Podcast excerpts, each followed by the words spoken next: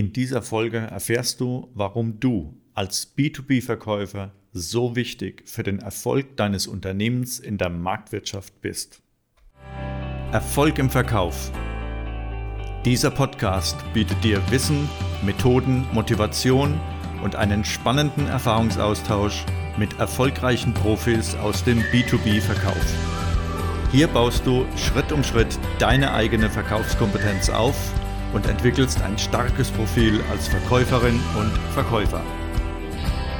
Mein Name ist Karl-Heinz Lorenz und ich bin der Sprecher und Moderator dieser Podcast-Reihe. In der Wirtschaft wird alles, was wichtig für den Erfolg eines Unternehmens ist und nebenbei natürlich auch viel Unwichtiges, transparent gemacht und auch statistisch untersucht.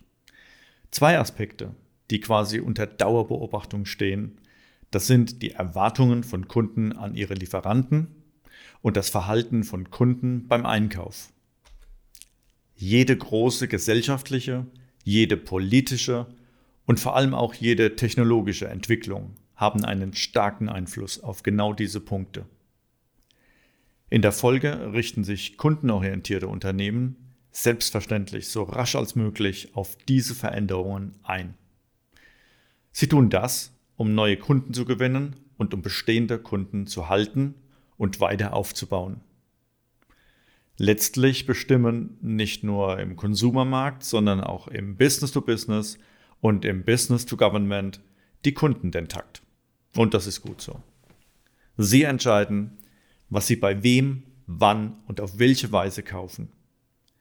Sie legen letztlich auch die Mängelliste vor was sie bei ihren Lieferanten vermissen oder im positiven Fall, was sie an ihren Lieferanten schätzen.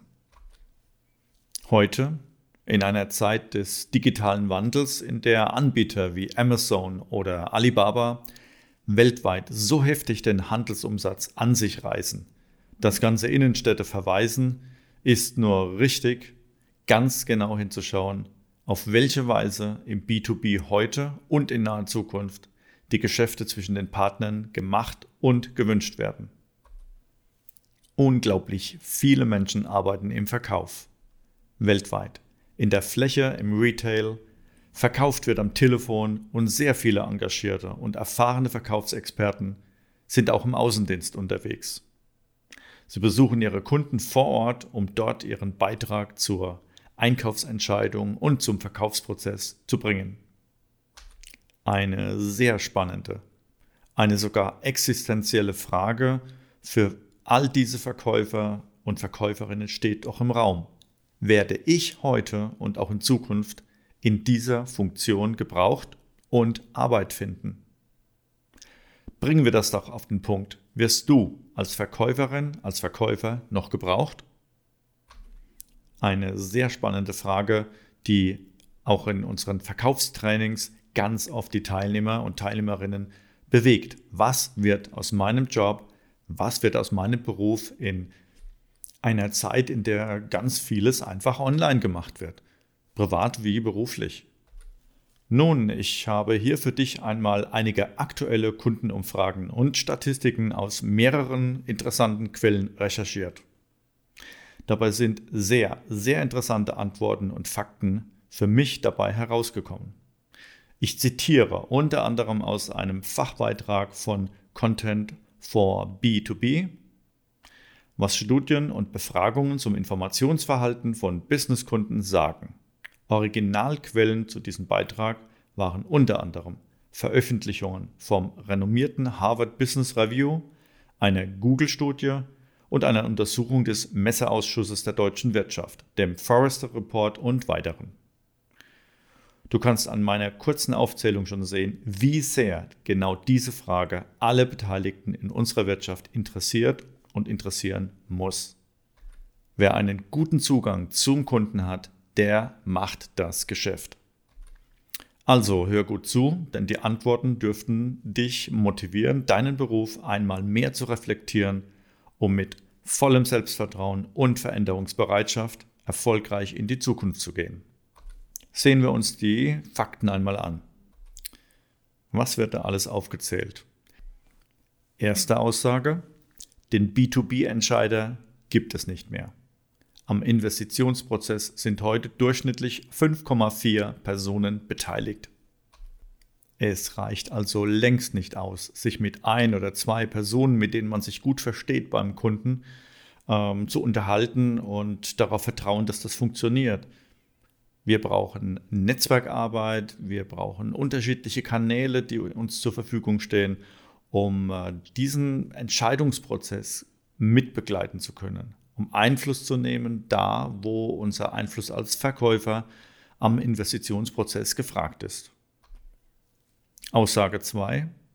Fast die Hälfte aller Entscheider sind heute Millennials. Was bedeutet das für uns? Millennials haben eine völlig andere Wahrnehmung der Gesellschaft, ihrer Rolle in der Gesellschaft und auch ihrer beruflichen Rolle.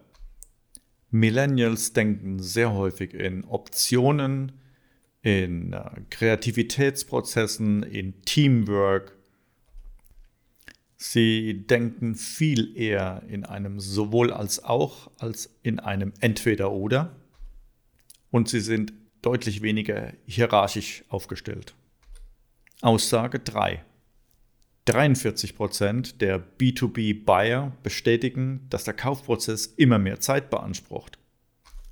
Woran mag das liegen? Umständliche Prozesse, zu viele Optionen, vielleicht auch zu viel Information. Aussage 4. 94% der B2B-Buyer führen an irgendeinem Punkt des Kaufprozesses Online-Recherchen durch. Das bedeutet, wir müssen unseren Kunden deutlich mehr bieten als nur ein kurzes äh, Beratungs- und Kaffeegespräch. Unsere Kunden benötigen verschiedene interessante Informationsquellen, um ihre Entscheidungen zu formen und zu fällen. Verkaufsarbeit im B2B ist heute ganz klar ein vernetztes Arbeiten zwischen Marketing und Vertrieb. Häufig kommen dann noch Service-Experten dazu und Technikexperten, die den Verkaufsprozess begleiten und unterstützen eine Kundengruppe, die wir schon einige Jahre mit ähm, unseren Trainings betreuen und der Personalentwicklung unterstützen, der kombiniert das sehr genial. Hier arbeiten Verkäufer, Fachberater und Servicemitarbeiter im Team für den Kunden und für den gemeinsamen Verkaufserfolg. Natürlich fahren die nicht permanent in einem vollbesetzten Bus zum Kunden raus. Hier hat einer den Hut auf, das ist in der Regel der Verkäufer, der Gebietsverantwortliche und der zieht an Experten hinzu, was für den Betreuungs- und Verkaufsprozess vonnöten ist. Ob das Informationen sind oder ob das Experten als Person sind, das koordiniert der Kundenverantwortliche und bringt so beim Kunden einen sehr, sehr hohen Nutzen mit ein. Nicht nur in den Verkaufsprozess, sondern auch in die Weiterentwicklung von Projekten und Vorhaben direkt beim Kunden. Schnelligkeit, Flexibilität und eine sehr gute Abstimmung von Fachkompetenzen, das ist hier gefordert. Aussage 5. Empfehlungen von Kollegen beeinflussen 90% der Kaufentscheidungen im B2B. Hier sehe ich ganz klare Parallelen auch zu unserem privaten Kaufverhalten, wenn wir beispielsweise im Internet irgendetwas bestellen. Wir gehen auf die Seite eines Anbieters, eines äh, Großhändlers beispielsweise und schauen uns die verschiedenen Angebote an. Und in der Regel bekommen wir zu dem Artikel, zu dem, äh, was wir kaufen wollen, mindestens fünf, zehn oder zwanzig Alternativen angeboten, die funktional in etwa abbilden, was wir benötigen. Was ist der zweite Schritt? Was mache ich zum Beispiel? Ich schaue mir die Sternchen an, wer hat eine gute Bewertung, wer hat eine schlechte Bewertung. Und bei dieser Recherche landen am Ende in der Regel 1, 2, 3, 4 Optionen ganz oben bei mir. Und dann schaue ich in die Benutzerkommentare, in die Feedbacks rein. Wie zufrieden waren andere Kunden mit diesem Artikel und was kann ich daraus resultieren? Und dann fällt meine Kaufentscheidung in die eine oder in die andere Richtung. Also diese Beeinflussung über Empfehlung ist heute enorm wichtig und die muss genutzt werden und die muss gesteuert werden. Aussage 6. Für 84 Prozent der B2B-Entscheider beginnt der Kaufprozess mit einer Empfehlung von fachlicher Seite. Das finde ich ist doch eine sehr, sehr gewichtige Aussage für unseren Fachverkäufer im Feld. Denn genau der hat doch die Fachkompetenz, Produkte vorzustellen und bei Alternativen seine Empfehlung abzugeben. Natürlich zum richtigen Zeitpunkt und gut vorbereitet und mit der passenden Argumentation. Ich behaupte, Verkäufer haben genau an dieser Stelle einen sehr hohen Einfluss auf die Wahl und die spätere Kaufentscheidung des Kunden, wenn sie es richtig machen und wenn sie hier gut vorbereitet ähm, auf die Bedürfnisse und auf die Ziele des Kunden eingehen, um die eigenen Services und die eigenen Produkte hier ins Spiel zu bringen. Aussage 7. B2B-Käufer erwarten vom Vertrieb vor allem Verständnis für das eigene Geschäftsmodell, Fachwissen, hilfreiche Beratungsangebote sowie Kenntnisse über Ihr Unternehmen und sein Angebot. Hier sind wir ganz tief drin in dem Begriff Solution Selling gelandet. Wenn es darum geht, dem Kunden Lösungen zu verkaufen, dann dreht sich das in erster Linie nicht unbedingt um technische Lösungen für sich betrachtet, sondern um Wege, Angebote, Beratung, Lösungen, um den Kunden bei seinen Gesamtvorhaben voranzubringen. Das geht natürlich nur, wenn ich den Kunden gut verstehe, wenn mir klar geworden ist, womit der Kunde sein Geld verdient, womit sich der Kunde am Markt gegenüber seinen Wettbewerbern unterscheidet, was seine besonderen Stärken sind, wo sein Profil ist, schlicht und einfach wie sein Geschäftsmodell ist. Wer dieses Spiel beherrscht, der hat die Tür offen und den Fuß ganz weit drin beim Kunden. Ein B2B-Verkäufer, der seinen Kunden erfolgreich macht, ist genau das, was der Kunde sucht. Aussage 8. Nach Meinung der B2B-Käufer geht es Verkäufern eher darum, ihr Vertriebsprogramm abzuspulen, als Probleme zu lösen. Ich glaube, diese Kritik sollten wir sehr ernst nehmen und darüber nachdenken, was wir tun können, damit der Kunde sich hier in besseren Händen fühlt. Gerade Anfänger im Verkauf begehen sehr oft genau diesen Kardinalfehler. Sie haben ganz frisch die Produkte, die Services, alle Angebote auswendig gelernt, sich in der Argumentation gut vorbereitet, sind hochmotiviert, gehen beim Kunden die Tür rein und sagen dem Kunden mehr oder weniger, halt die Klappe, ich möchte jetzt alles abspulen, was ich gerade gelernt habe. Hör einfach zu. Und damit ist leider der Kunde gemeint und nicht der Verkäufer selbst. Was der Kunde jedoch benötigt, das ist ein Verkäufer, der zuhören kann, der versteht, was hier gebraucht wird, der die Ziele des Kunden erfragt, versteht und genau das mit seinen Leistungen verbindet. Ebenso authentisch wie ehrlich und direkt. Aussage 9. Die Einkäufer in einem Unternehmen sind heute meist jünger als die Verkäufer beim Anbieter. Was bedeutet das gerade für die erfahrenen und sehr guten Verkäufer unter uns? Offen bleiben, jung bleiben, sich interessieren, bereit sein, neue Wege zu gehen, bereit sein, dazu zu lernen, jeden Tag. Offen sein für sich verändernde Werte und auch sich verändernde Kulturen. Wir haben es vorhin gehört, mehr als die Hälfte der Einkäufer sind inzwischen Millennials. Hier heißt es, dem Kunden auf Augenhöhe zu begegnen und nicht ähm, besserwisserisch von oben herab erklären, wie die Welt funktioniert. Zu all dem noch ein paar Zahlen aus einer Untersuchung von Statista zum Einkauf und den Bestellwegen von Unternehmen. Auch dazu ein paar sehr interessante Fakten. 38 Prozent aller Kunden nutzen heute den schriftlichen Bestellweg. 34 Prozent das Telefon. 24 Prozent arbeiten mit EDI. 21 Prozent direkt bei einem Außendienstler ihrer Lieferanten. Letztlich ähm, sind Anbieter im Markt darauf angewiesen, dem Kunden genau, genau den Bestellweg zur Verfügung zu stellen, den der Kunde bevorzugt. Und äh, viele Kunden nutzen mehrere Bestellwege gleichzeitig und ich muss auf allen richtig gut sein. Aus meiner Sicht bewirkt die digitale Revolution, in der wir mittendrin stecken, nicht die Ablösung von Menschen im B2B-Geschäft.